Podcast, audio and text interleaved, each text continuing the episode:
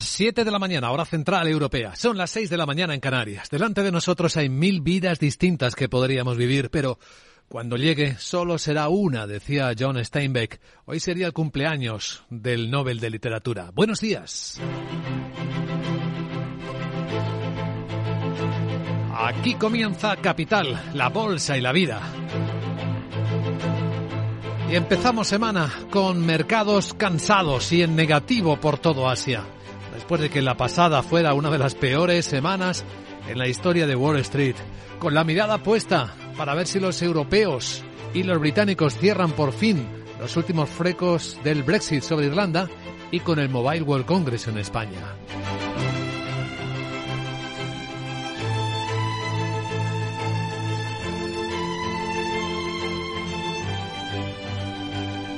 Capital, la Bolsa y la Vida.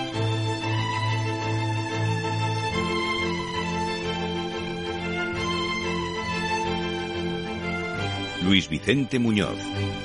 Bueno, pues ahora mismo los futuros eh, de los mercados europeos vienen apuntando ya a un comienzo de la semana muy tibio. Están bastante planos.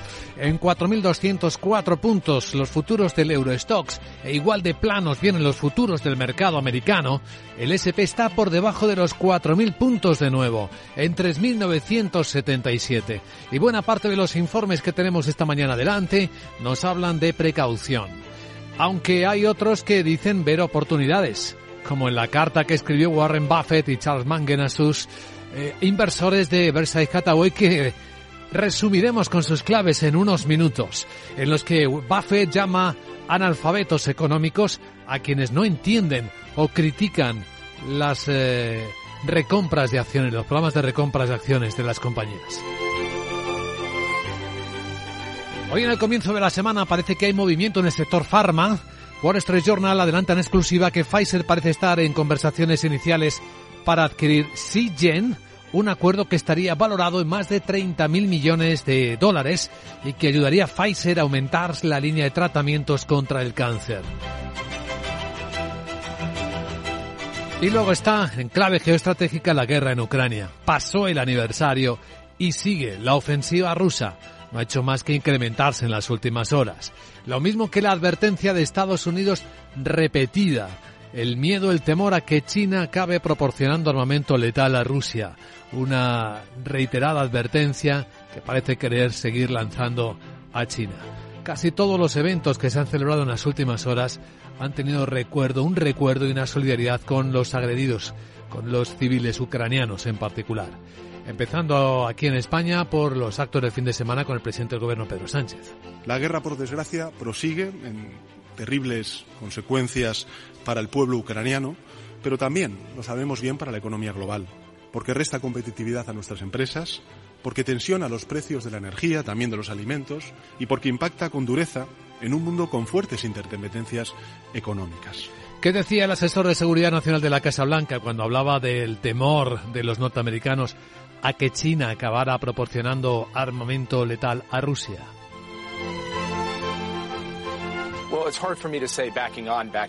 Que era difícil para él darles apoyo a retirarse. Lo que no lo que puedo decir es que hasta ahora no lo hemos visto hacerlo, no hemos visto hacerlo. Así que ahí está ese asunto.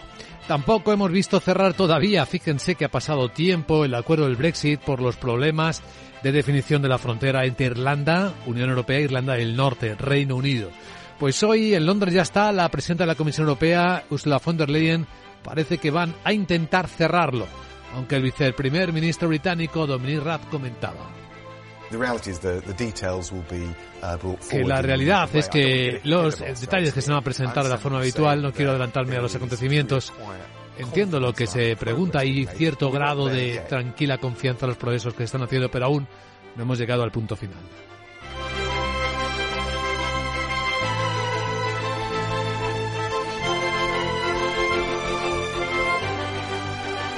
Hoy en el tiempo de análisis en Capital Radio de Valor Añadido nos va a acompañar dentro de una hora Alicia García Herrero investigadora senior asociada del Real Instituto Elcano y economista jefe de Asia Pacífico en Natixis para evaluar cómo van la economía en esa zona del planeta. Tenemos informe, por cierto, del Banco Central Chino respaldando una política bastante laxa. Dice que es necesario apoyar una economía que está reabriéndose. Y en la gran tertulia de la economía hoy estarán con nosotros María José Villanueva, Fernando Zunzunegui y Julián Salcedo a partir de las 10 y 20, eh, perdón, 8 y 20, 7 y 20 en Canarias para actualizar la información y darle contexto a una semana que comienza con estas referencias y algunas más en clave empresarial.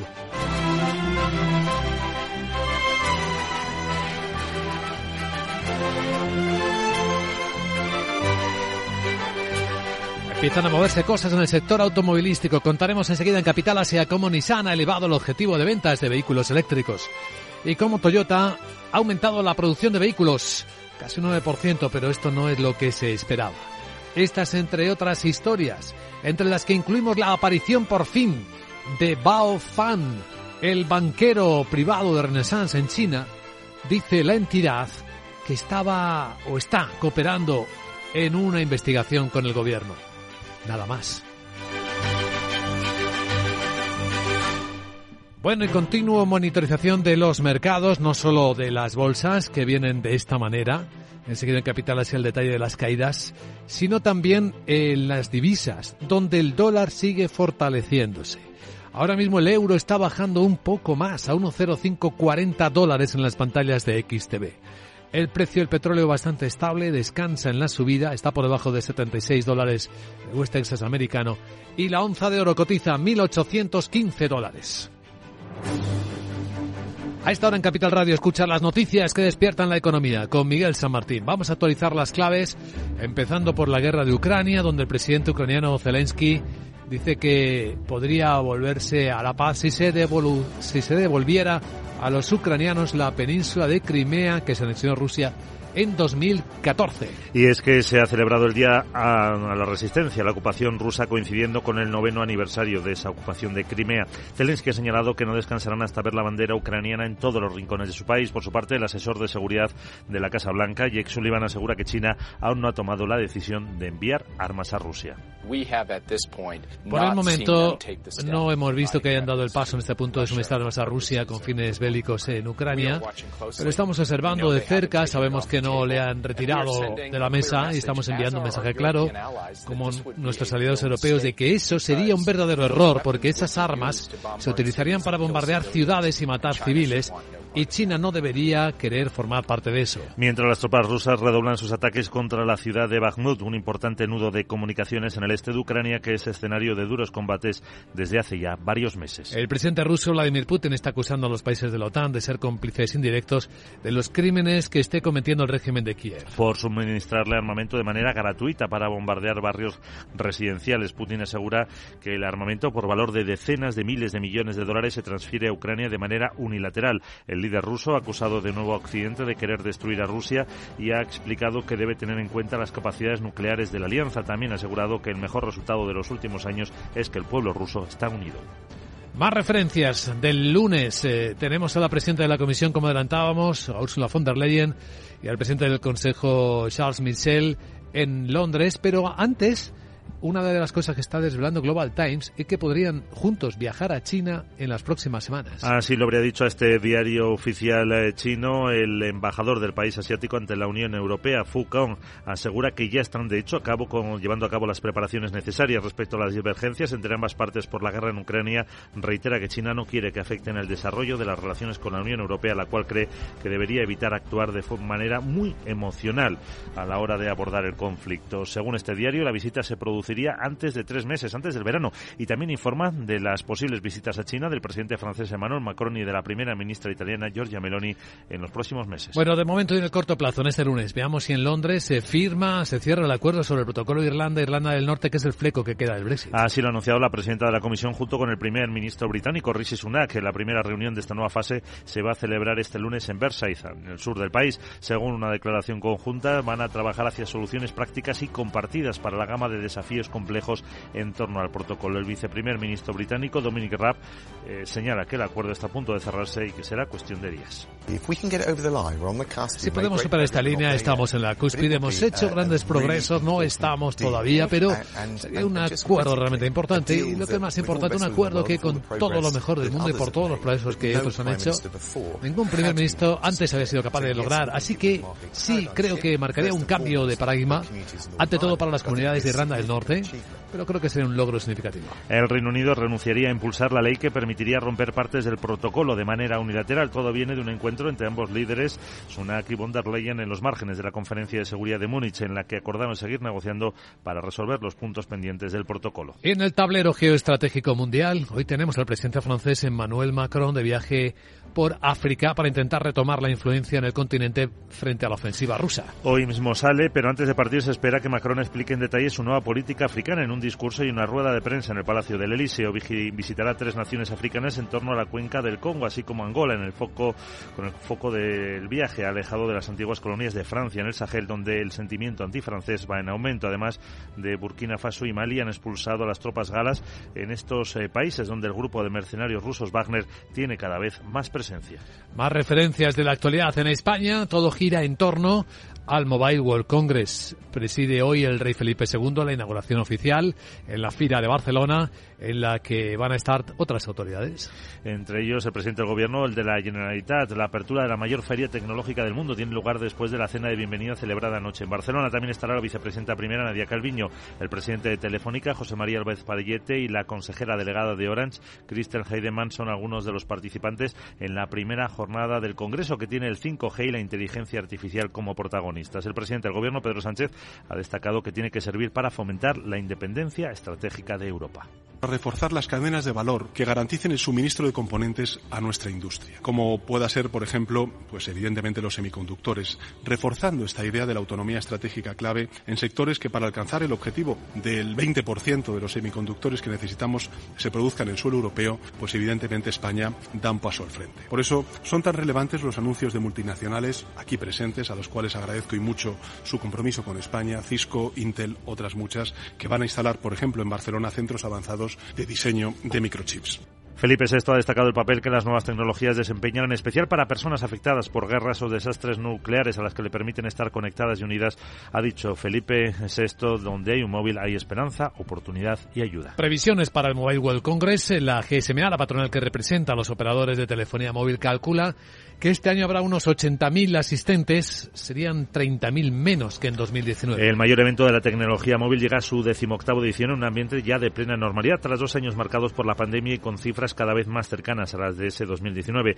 2.000 expositores, se prevé un impacto económico de 350 millones de euros. El consejero delegado de GSMA espera que un 25% de los asistentes sean asiáticos y que China aporte entre 4.000 y 5.000 congresistas. El mobile generará 7.400 empleos temporales. La China Huawei será la que ocupe mayor superficie, mientras que completan los 10 primeros puestos de esta lista Deutsche Telekom, Ericsson, Intel, Lenovo, Nokia, Qualcomm, Samsung, Telefónica y ZTE. Y un apunte más en clave de inflación. La OCU considera claramente insuficiente la rebaja del IVA en determinados productos de alimentación. Según su portavoz Enrique García, la medida solo afecta al 26% de los productos que cuentan con un IVA reducido y excluye a los alimentos que mayor peso tienen en la cesta de la compra de las familias, como son la carne y el pescado. Por eso pide un cheque para los que más lo necesitan de media en una familia en España, la subida de precios ha provocado un sobrecoste de 860 euros en el gasto en alimentación de la familia. Por eso, en OCU, desde enero del año 22, pedíamos una rebaja del IVA de los productos básicos, que se ha producido, pero en parte, y un cheque social. Mismo que existe un bono social térmico, un bono social eléctrico, creemos que es necesario un cheque que compense el mayor gasto que tienen especialmente las familias vulnerables. También propone rebajar la fiscalidad a los productos que nutricionalmente sean más saludables. Y en la agenda del lunes, ¿qué más cosas nos traes? Hola, Salabot, buenos días. Muy buenos lunes, Luis Vicente. Hmm. Vamos con el Monda y te cuento que el Banco de España publica el volumen de depósitos de clientes guardados en las entidades financieras al finalizar enero, en la zona euro, Italia y Portugal. Conoceremos la confianza empresarial y de los consumidores de febrero y en la eurozona Tendremos además datos de masa monetaria M3 y préstamos a sociedades. Alemania y Francia emiten deuda con varios vencimientos, y de Estados Unidos llegarán los pedidos de bienes duraderos de enero y ventas de viviendas pendientes de enero. El Banco de Pagos Internacionales publica su informe trimestral y el economista jefe del Banco Central Europeo, Philip Lane, dará una conferencia sobre la estabilidad macrofinanciera en la Unión. Bueno, ahora nervosia me hallo porque vamos a escuchar ante invierten dos jóvenes promesas, el bufe libre y el manger. En su carta nos lo cuentan. Y es que la Gemio ya destacaba la importancia de las cartas. Oh. Cartas. En estos tiempos de Internet, del correo electrónico, de móviles, nosotros reivindicamos la carta. Jeje, ¿tú también tienes una carta para mí? Claro. Ah, qué emoción. Siempre hay una preparada, pero no deberías estar tan emocionada. Nunca se sabe qué hay en esas cartas. Enseguida en Capital Radio, ya en serio. Capital Asia, vamos a tomar la temperatura de cómo está empezando la semana en este lado del planeta. Capital, la bolsa y la vida, con Luis Vicente Muñoz. Tienes claro lo que quieres. En Cuchabank te lo ponemos fácil. Hipotecas Cuchabank, donde terminan las comparaciones. Más info en cuchabank.es. ¿Tiene tu empresa desarrollos tecnológicos de seguridad, inteligencia y drones? Ven a Tecnosec y Dronespo, la feria para los cuerpos policiales de inteligencia y empresas de infraestructuras críticas. Expon tus productos el 26 y 27 de abril en el Pabellón de Cristal de Madrid. Infórmate en tecnosec.es. Con seguridad, tu feria.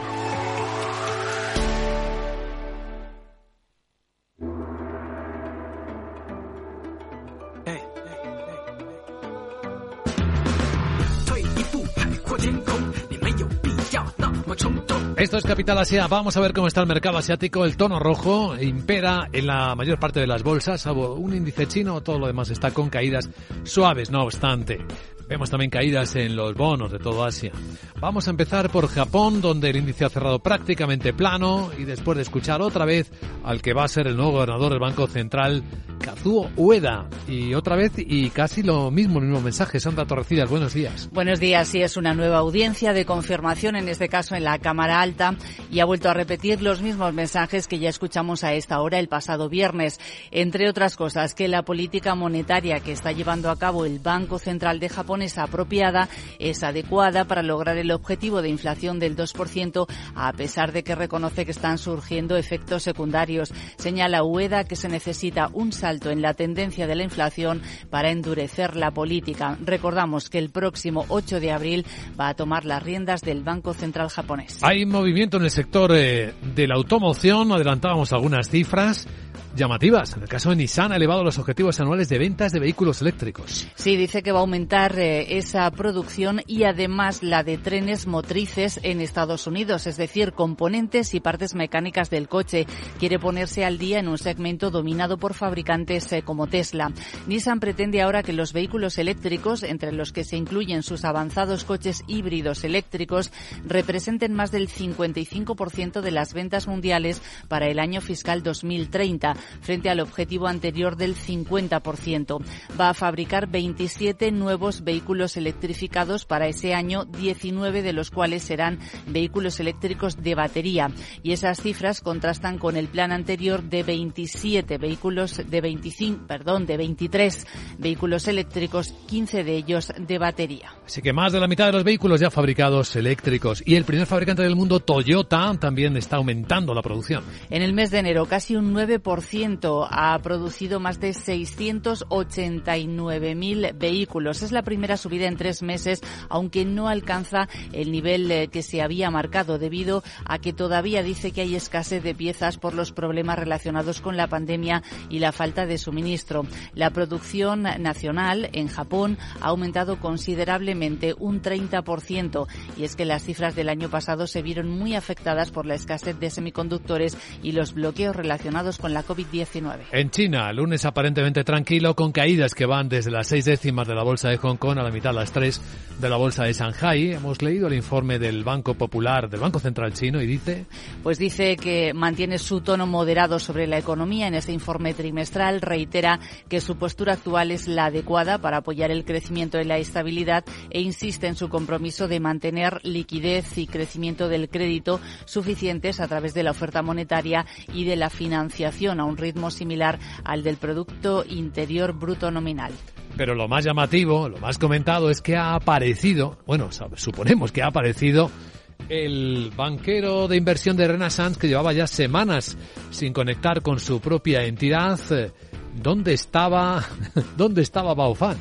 Pues realmente no sabemos todavía dónde está. Recordamos que hace 10 días eh, la propia empresa eh, informaba de que Baofan eh, estaba desaparecido y ahora ha sido de nuevo la propia empresa la que ha informado a la bolsa de Hong Kong. Dice textualmente que el señor Bao está actualmente colaborando con una investigación que están llevando a cabo las autoridades de la República Popular China. Este nuevo comunicado parece confirmar las tesis que estaban ofreciendo algunos medios de comunicación eh, que apuntaban a que la situación de Bao se asemejaba a las ocurridas en 2015 cuando al menos cinco ejecutivos de distintas compañías desaparecieron de forma similar. Entre ellas destaca la del presidente del grupo Fosun y posteriormente se reveló que estaban colaborando con las autoridades en unas pesquisas.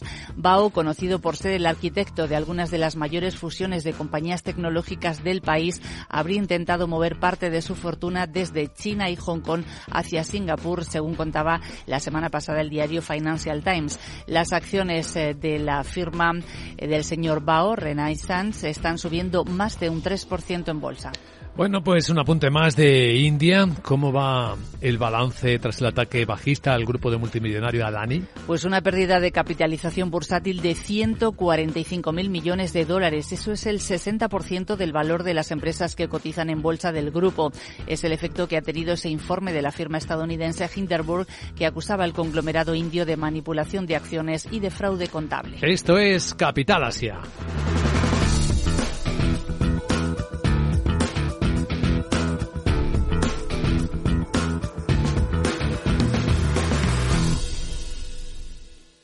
Capital, la Bolsa y la Vida, con Luis Vicente Muñoz.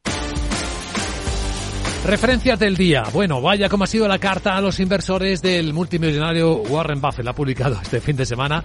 Te la has leído, ¿no? Laura Blanco, buenos días. Claro que me la he leído. Buenos días, Luis Vicente. El multimillonario escribe a sus accionistas y así lo ve el oráculo de Omaha.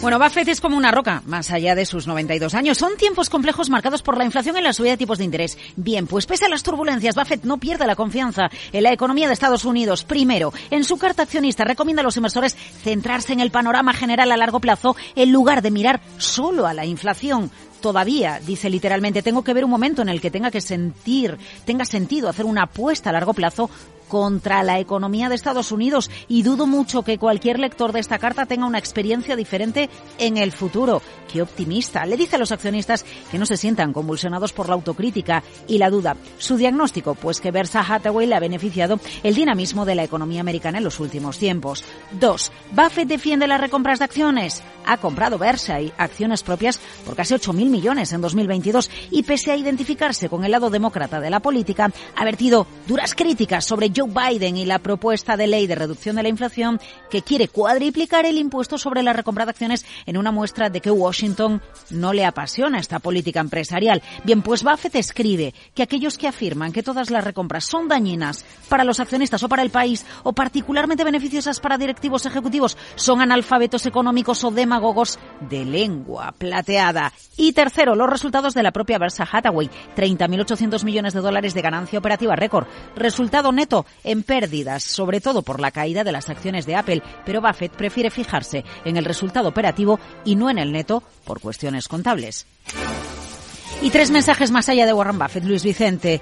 Es punto y crucial. Charlie y yo no seleccionamos, eh, no somos seleccionadores de acciones, somos recolectores de negocios. Dos, una ventaja de nuestro segmento que cotiza en bolsa es que por episodios se vuelve fácil comprar piezas de negocios maravillosos a precios maravillosos. Los mercados eficientes solo existen en los libros de texto. Y tres, nuestros resultados satisfactorios han sido el producto de alrededor de una docena de decisiones realmente buenas, que sería aproximadamente uno de cada cinco años, y una ventaja a veces olvidada que favorece el largo plazo a los inversores que están en Versailles. Largo plazo, recolectores de negocios y lo de los mercados eficientes. Pues no, que no existe, Luis Vicente.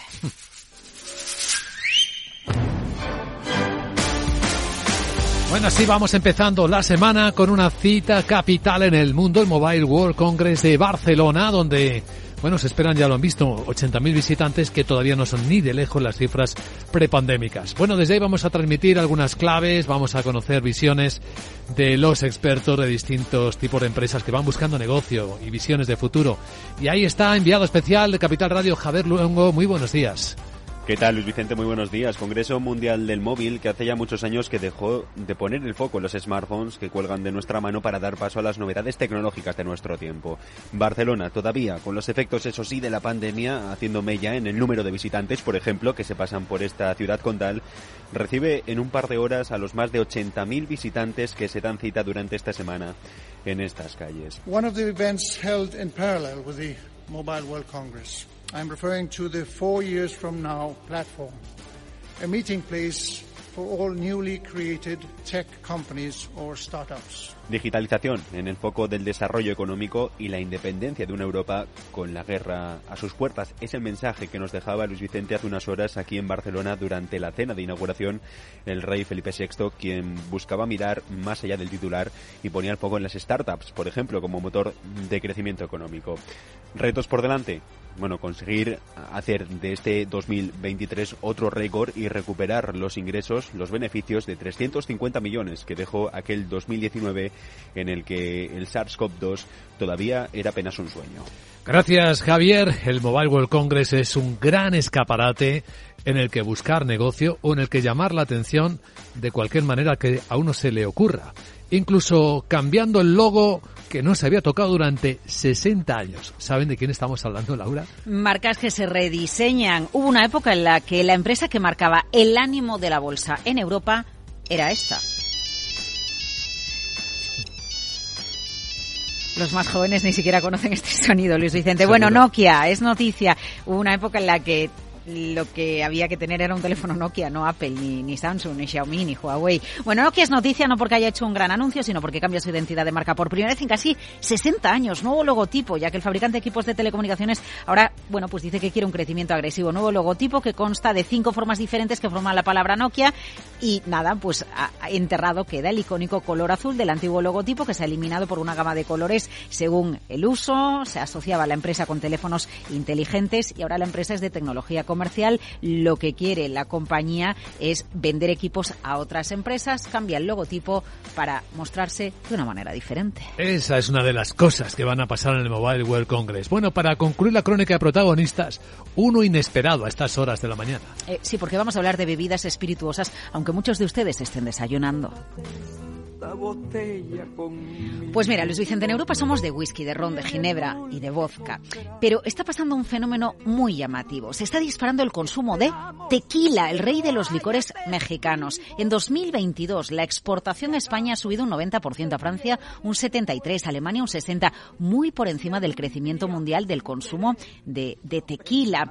¿Qué sucede? Que tanta demanda de tequila hace que esté escaseando el agave, la planta mexicana que se usa para hacer el tequila. Tanto que Bernstein ha calculado que si en los últimos años el precio del kilo de agave rondaba los 5 o 7 pesos mexicanos, 27, 37 centavos, ese precio ha subido un 400 escasez masiva en la industria de tequila, según Bernstein. Bueno, en Europa estamos pagando un 16% más que hace un año por el tequila y solo pagamos un 6% más por el whisky que hace un año.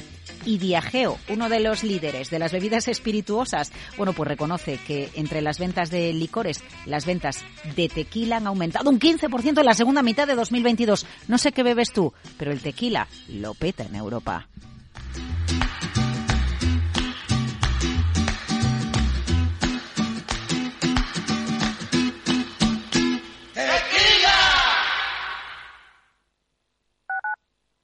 Capital Radio, Madrid, ahora en el 103.2 de la FM. Mamá, mamá, mamá. Nada, que no hay manera de pillarte en casa.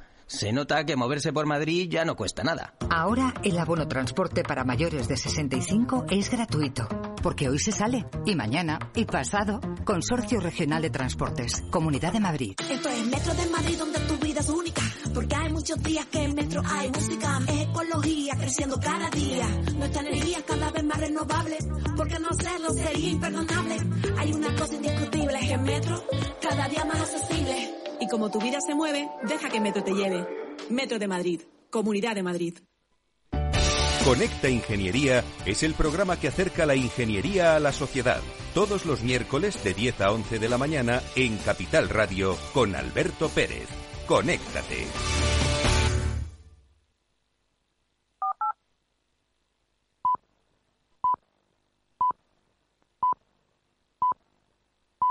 Son las siete y media de la mañana, hora central europea, las seis y media en Canarias. Decía John Steinbeck que no existe el pecado y no existe la virtud, solo hay lo que la gente hace. Hoy sería el cumpleaños del Nobel de Literatura. Buenos días.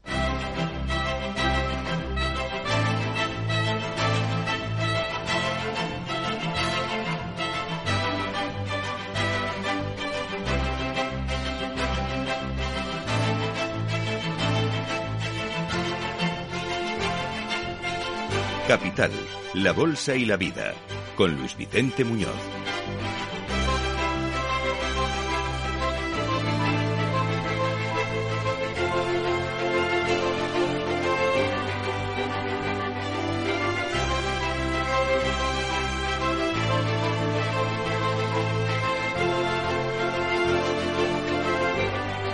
Lunes 27 de febrero, un año después, la guerra en Ucrania sigue impregnándolo todo, desde la advertencia repetida de los norteamericanos a China de advertirles de que no presten apoyo letal a Rusia, que podría ser utilizado contra civiles en Ucrania, hasta cualquier evento que comience, como por ejemplo el Mobile World Congress en Barcelona, donde el presidente del gobierno Pedro Sánchez volvía a reflexionar sobre el tema. La guerra, por desgracia, prosigue en terribles consecuencias para el pueblo ucraniano, pero también, lo sabemos bien, para la economía global, porque resta competitividad a nuestras empresas, porque tensiona los precios de la energía, también de los alimentos, y porque impacta con dureza en un mundo con fuertes interdependencias económicas. Se nota en las cadenas de suministro, se nota en la asistencia de eventos multitudinarios como este Mobile World Congress en Barcelona, en el que estamos esperando 80.000 personas este año, lejos de las 110.000 del año 2019 antes de la pandemia. Es decir, es otra de las cifras que no se han recuperado desde después de la terrible pandemia y la estallido de la guerra. En la escena tenemos mercados que parecen un poco cansados, en valoraciones altas, dicen los informes de los analistas esta mañana. Y así se refleja, tras la peor semana en Wall Street de muchos meses, el comienzo de esta última semana, últimos días más bien del mes de febrero, y lo que dicen los futuros. Los mercados europeos van a abrir planos, los americanos también. Así vienen ambos futuros, mientras que en el asiático hay caídas moderadas, pero que continúan.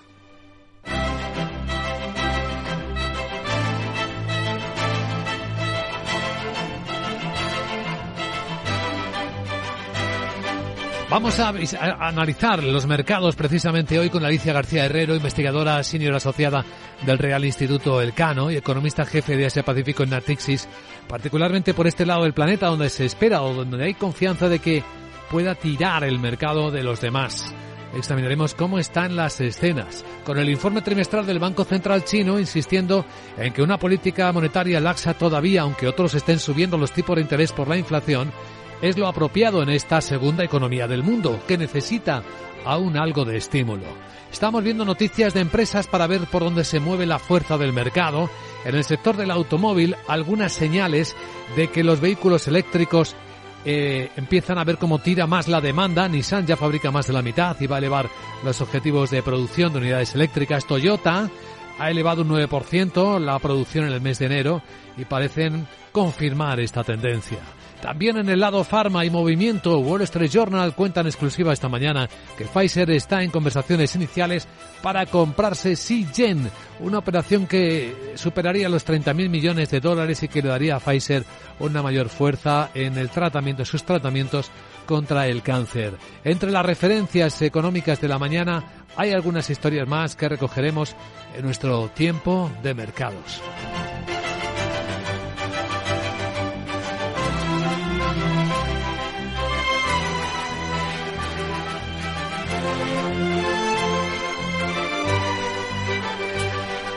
Hay más referencias geoestratégicas en el comienzo de esta semana. Algunas de ellas las analizaremos hoy en la gran tertulia de la economía con Julián Salcedo, María José Villanueva y Fernando Zunzunegui. Pero entre ellas en la agenda un hito importante. Por fin parece que europeos y británicos van a cerrar el último cabo suelto del Brexit, el acuerdo fronterizo entre Irlanda e Irlanda del Norte, que tantos quebraderos de cabeza ha dado años después. Bueno, pues eh, esto y ojo, ¿eh? Que la escena sigue dando fortaleza al dólar. En las pantallas de XTV estamos viendo al euro bajar a 1,0537 dólares. El precio del petróleo bastante estable y el de la onza de oro también. De eso nos ocuparemos en unos instantes en cuanto presentemos el informe de preapertura de mercados aquí en Capital, la Bolsa y la Vida. Eso en cuanto echemos un vistazo a la agenda de este lunes, a ver qué nos traes, querida Sara Bot, muy buenos días.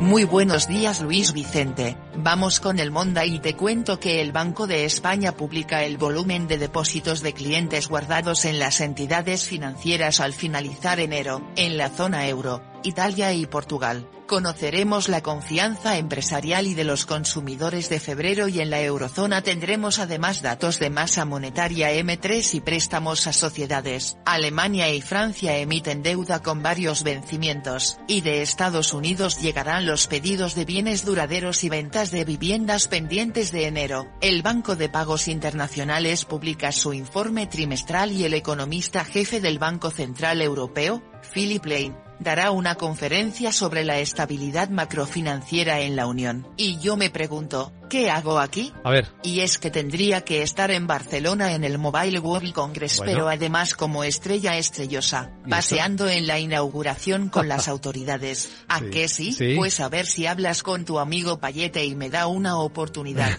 ya me veo de moderadora en alguna mesa o firmando astongrafos, autontafros, eh, autógrafos. ¿A qué sí? Claro. ¿Me reservas plaza en un Falcon de esos para ir? Eh. Gracias, gracias, no digas nada. No, no digo Chao. nada. Falcon solo usa, solo lo usa ya sabes quién. Pero vamos, nadie tan móvil como tú, querida Sara Bot.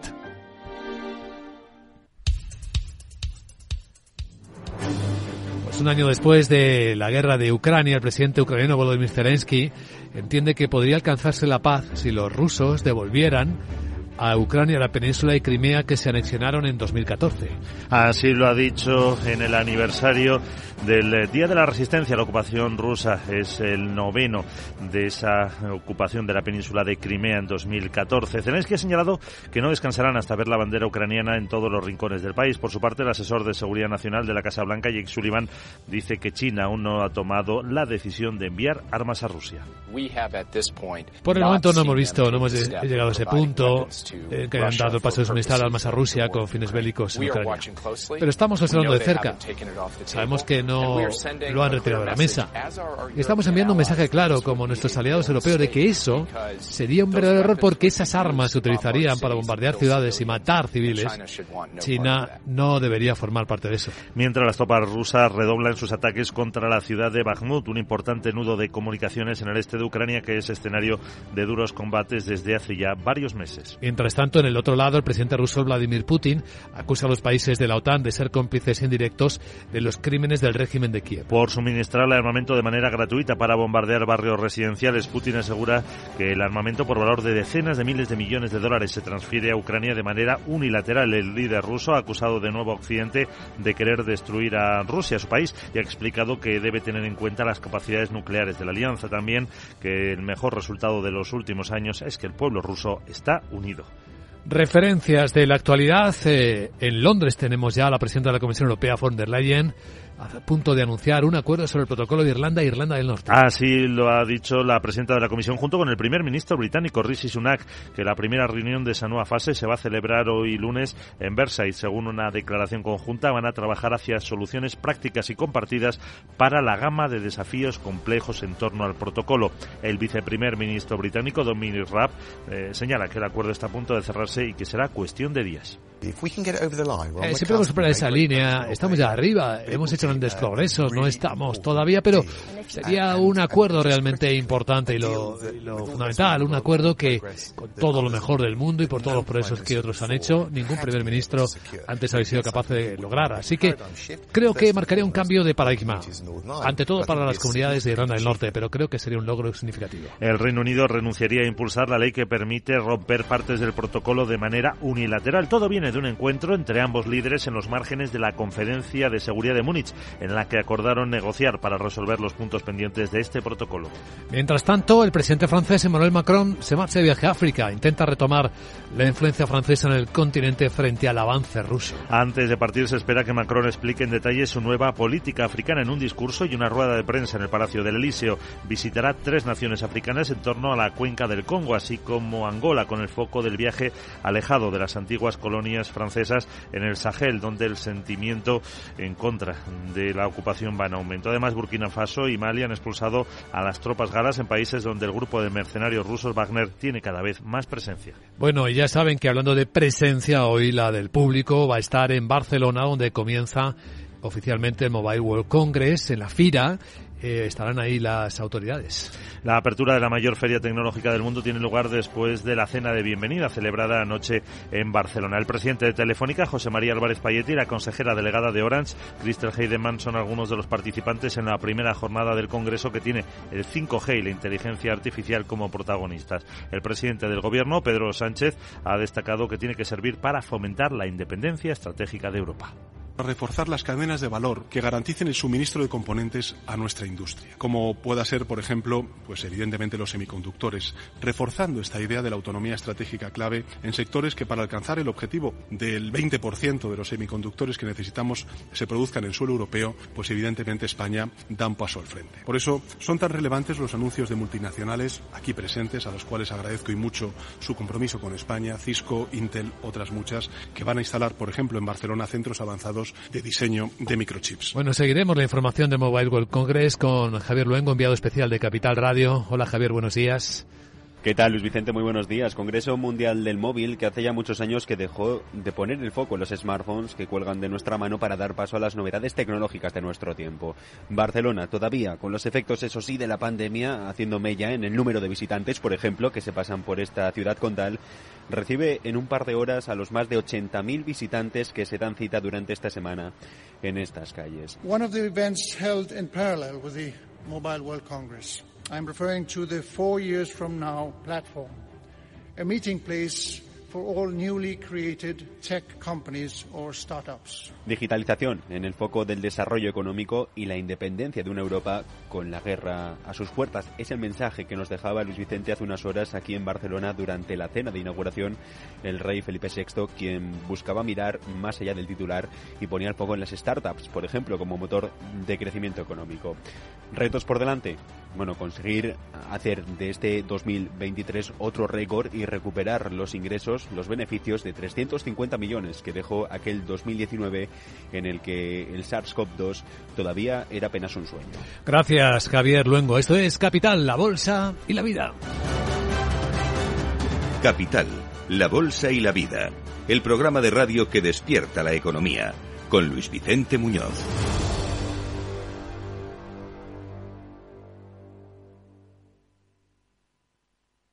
Solo los más rápidos podrán conseguir ofertas increíbles por un tiempo limitado, como hasta un 50% de descuento en una selección de calzado deportivo de Nike, Asics, New Balance, Brooks, Merrell, Mizuno, Munich, Skechers y Saucony. Así son las ofertas límite, solo hasta el 28 de febrero en el Corte Inglés. Tus compras en tienda web y app. En Darwinex hay más de 100 millones de euros buscando traders con talento. Ya hemos pagado más de 4 millones en comisiones de éxito. Si te tomas el trading en serio, únete a Darwinex. Capital en riesgo. Datos actualizados el 16 de septiembre de 2022. Somos una comunidad que no necesita filtros, con seguidores de todas partes del mundo. Somos una red social unida, una tierra que avanza, que crea y que cuida, con amigos que van mucho más allá del tiempo real. Una comunidad orgullosa de estar muy conectada con nuestra manera de sentir y nuestra manera de vivir. Feliz Día de Andalucía. Esta es tu comunidad. Un mensaje de la Junta de Andalucía.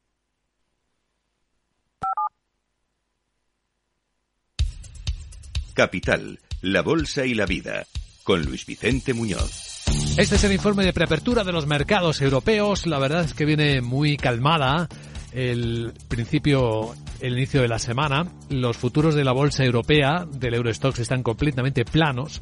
El Eurostox en 4.201 puntos. E igual de plano está el futuro del mercado americano, el SP pero por debajo de 4.000 puntos, en 3.975. Sí, se quedó el ánimo un poco tocado la pasada semana. Mala en Wall Street, mala en otras partes del mundo, no tanto en Europa. Sandra Torrecillas, buenos días. Buenos días, y después de esas bajadas que vimos el pasado viernes en Wall Street, con unos datos de la economía estadounidense que mostraron resistencia y, por tanto, es probable que la Reserva Federal continúe su ritmo de subidas de tipos de interés. Eso volvió a elevar la rentabilidad de los bonos y llevó a muchos a pulsar el botón de venta.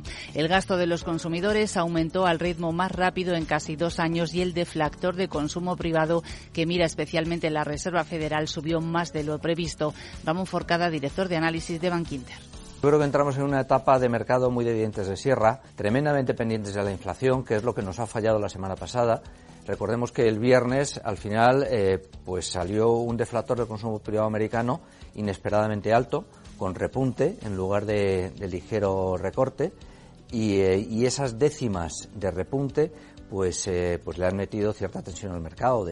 Esta semana la atención va a volver a centrarse en los precios de producción y en los precios al consumo, porque esperamos el IPC de Alemania, Francia e Italia y también el de la zona euro. Vamos a buscar o identificar los protagonistas de la sesión europea. Entre ellos va a estar la francesa Thales, que va a contratar más trabajadores. Sí, tiene previsto contratar a 12.000 nuevos trabajadores este año para hacer frente a la mayor demanda derivada de la guerra de Rusia en Ucrania. Alrededor del 40% de los contratos eh, van a trabajar en investigación y desarrollo desarrollo en áreas que incluyen inteligencia artificial, ingeniería de software, ciberseguridad y biometría.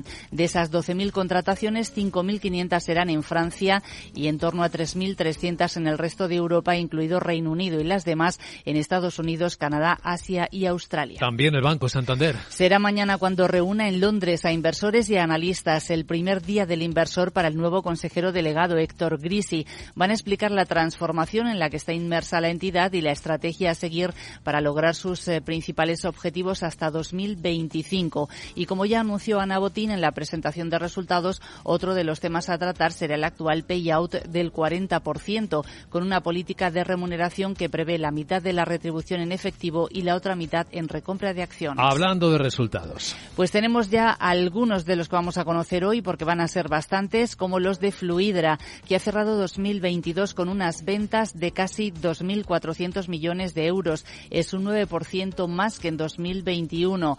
Además dice que ha alcanzado objetivos establecidos eh, en el guidance eh, que puso en octubre con un EBITDA de 512 millones de euros y en cuanto a previsiones para este año espera unas ventas de entre 2.000 y 2.200 millones y un EBITDA entre 410 y 480. Nos acaban de llegar también los de Greenergy con un beneficio neto que se ha reducido respecto al del año pasado hasta 10 con 3 millones de euros. Eh, sí que ha mejorado el EBITDA y ha superado los 50 millones, pero es que hoy esperamos muchísimos más. Los más importantes llegarán al cierre, entre ellos ACS, Bocento, Meliá, Acciona Energía o los, o los de Merlin y Gestam, eh, por mencionar algunos de ellos. Así que muy animado va a estar el mercado europeo con los resultados empresariales, aunque de fondo está la influencia que dejó Wall Street, que enseguida comentamos.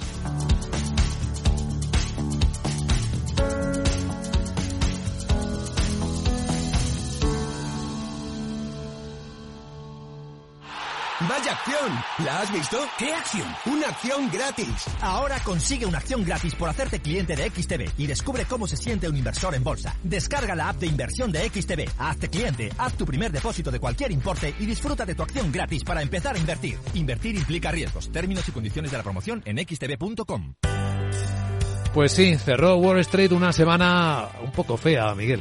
Pues la peor, desde que empezó el año con caídas en torno al 3% en sus principales indicadores tras recibir datos sobre esa inflación que no remite y que van a llevar a la Fed a ser más agresiva en la subida de tipos. Una semana que fue más corta, el lunes recordamos que fue el Día de los Presidentes y dejaba más volatilidad. La caída acumulada del 3% en el Dow, un 2,7 en el S&P 500 y un 3,3 en el Nasdaq. Y es que los inversores están por las ventas. También de deuda pública, a medida que los últimos datos revelan esa inflación más persistente de lo esperado y una economía más resiliente. El último de los datos que influyó fue el del viernes, el índice de precios PCE, que mide el gasto consumo personal, que aumentó por encima de lo esperado.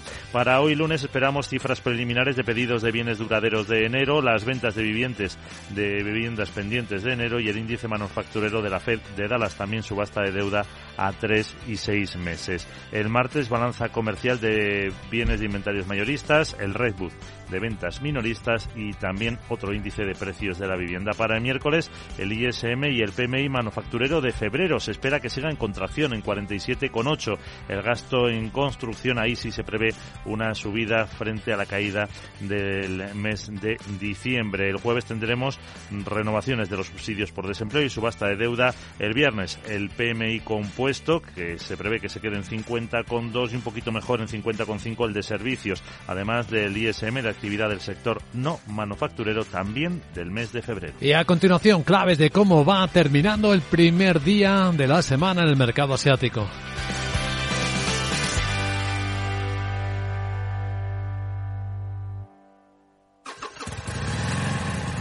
Moto. Curvas. Todo sobre ruedas. Es muy simple asegurarse con el Betia. Simple, claro, el Betia.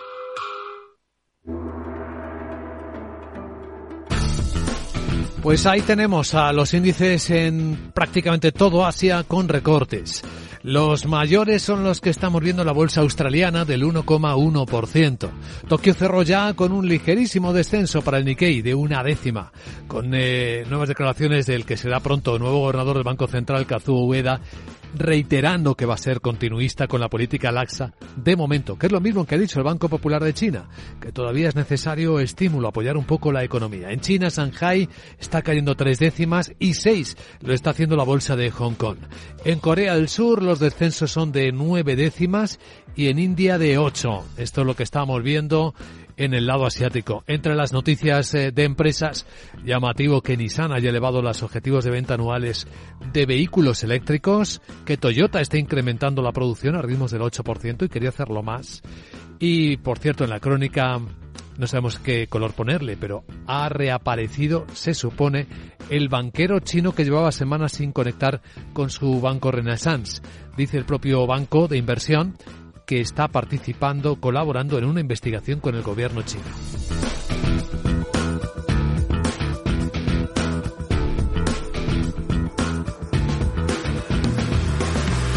Capital, la bolsa y la vida.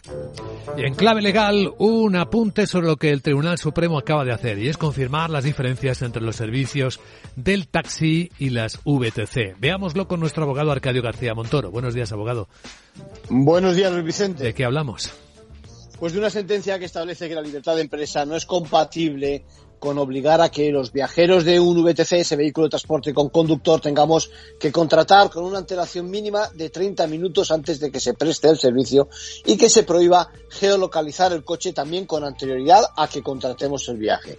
De esta manera anula dos artículos de un decreto en contra de la opinión del gobierno vasco y asociaciones del taxi que lo defendían. Se trata de uno de los últimos argumentos que sostenía el taxi en su pugna por el sector de transporte urbano e interurbano. Pero se mantiene el requisito de la precontratación?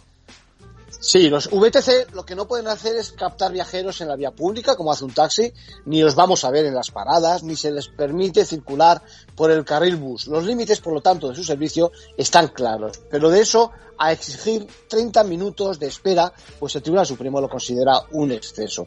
Igual ocurre con la opción de que podamos elegir el VTC que esté más próximo a nosotros gracias a que su aplicación informática nos indique su, su posición antes de contratarlo. Es una ventaja que nos beneficia como consumidores y se tiene que respetarlo. En conclusión, pues han tenido que pasar años, intervenir el Tribunal Supremo, pero finalmente conocemos la frontera que marca la diferencia entre ambos servicios, que mejoran el mercado y como, como usuarios, bueno, pues somos libres de escoger porque ofrecen opciones diferentes y lo que es más, son compatibles entre sí.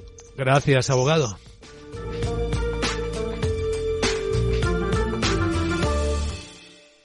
Somos una comunidad que no necesita filtros con seguidores de todas partes del mundo. Somos una red social unida, una tierra que avanza, que crea y que cuida, con amigos que van mucho más allá del tiempo real. Una comunidad orgullosa de estar muy conectada con nuestra manera de sentir y nuestra manera de vivir. Feliz Día de Andalucía. Esta es tu comunidad. Un mensaje de la Junta de Andalucía. CaixaBank patrocina este espacio. Y ahora un vistazo a la prensa financiera del mundo. Cuenta en portada Financial Times que las empresas estadounidenses dicen que empieza a ser más fácil contratar, encontrar empleados a pesar de la baja tasa de paro. A los inversores les preocupa que un mercado laboral ajustado amenace los esfuerzos de la Fed para reducir la inflación. Cuenta el diario británico que el repunte récord de los bonos mundiales se desmorona cuando los nuevos temores de inflación se apoderan de los inversores y que el indicador de inflación favorito de la Fed se aceleró en enero, dato del viernes, que es lo que ha enturbiado esta sensación de los mercados. Cuenta entre las historias destacadas que Gran Bretaña y la Unión Europea buscan sellar el acuerdo del Brexit este lunes y que eh, Itachi planea una ola de contrataciones en Estados Unidos mientras las Big Tech están recortando empleos en este mismo país. Wall Street Journal cuenta en portada que Pfizer está en conversaciones iniciales para adquirir Seagen. El acuerdo potencial, pues, probablemente valorado en más de 30 mil millones de dólares, ayudaría a Pfizer a aumentar su línea de tratamientos contra el cáncer. Cuenta ahora este diario que la fuga del laboratorio es el origen más probable del COVID, según dice ahora la agencia de los Estados Unidos. Este departamento de energía se une al FBI al decir que el virus probablemente se propagó a través de un percance en un laboratorio chino. Otras cuatro agencias, junto con un panel de inteligencia nacional, aún juzgan que probablemente fue el resultado de una transmisión natural y otras dos conclusiones muestran la indecisión, la inseguridad sobre el origen. El diario americano también habla de que los inversores se preparan para un aumento de la volatilidad en los mercados. El miedo está volviendo al mercado de valores y los comerciantes están recogiendo coberturas al ritmo más rápido desde el inicio de la pandemia para protegerse contra una posible recesión. Y también habla de Twitter, de Elon Musk, que recorta más trabajos a medida que la plataforma sigue buscando reducir costes. En los diarios económicos españoles, eh, ¿qué historias vienen este lunes? Guillermo Luna, buenos días. Muy buenos días. En cinco días leemos que BBVA y Santander cierran el año con la rentabilidad más alta de toda la Unión Europea. Superan a Nordea y Unicredit en plena polémica por el nuevo impuesto a la banca. CaixaBank también rebasa a la mayoría de estas entidades. Guerra de promotoras por el boom que viene en los nuevos barrios de Madrid. El sector prevé que en los próximos meses salgan a la venta o se construyan 43.000 viviendas en esos enclaves. Por su parte, los directivos lanzan a invertir en sus empresas ante el rally de la bolsa y el 38% de los valores del Eurostock 50 eleva a doble dígito los dividendos. En movilidad, del Ibiza al Golf, habla cinco días de la norma de emisiones que amenaza el 60% de las nuevas ventas del parque automovilístico español. En el economista.es, la mejor ratio de créditos sobre depósitos en banca en 30 años, la relación entre ambos por debajo del 100% muestra su enorme liquidez. Y arranca el Mobile World Congress en Barcelona. Vodafone conectará el móvil por satélite en zonas remotas. La Teleco planea comunicar los smartphones tradicionales con los satélites para ofrecer a los usuarios acceso de voz y datos en los lugares más recónditos del planeta. España lidera el alza de quiebras de empresas en la Unión Europea con un 163% más. Se han declarado 19.134 entre el año 2020 y el 2022. FCC refinanciará 600 millones e invertirá 1.900 en medio ambiente.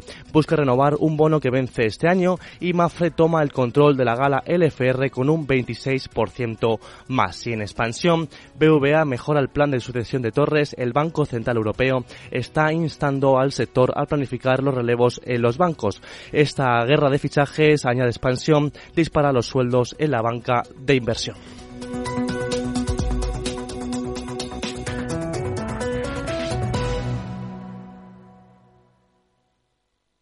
CaixaBank ha patrocinado este espacio. El Servicio 012 de Información y Atención al Ciudadano de la Comunidad de Madrid lanza nuevos canales de contacto. Accede ahora a toda la información que necesitas a través de tu canal preferido. Teléfono, WhatsApp, chat, mail, web. Servicio 012. Un número para todo y para todos. Comunidad de Madrid. Esto es Metro de Madrid donde tu vida es única. Porque hay muchos días que en Metro hay música. Es ecología creciendo cada día. Nuestra energía cada vez más renovable. Porque no hacerlo sería imperdonable.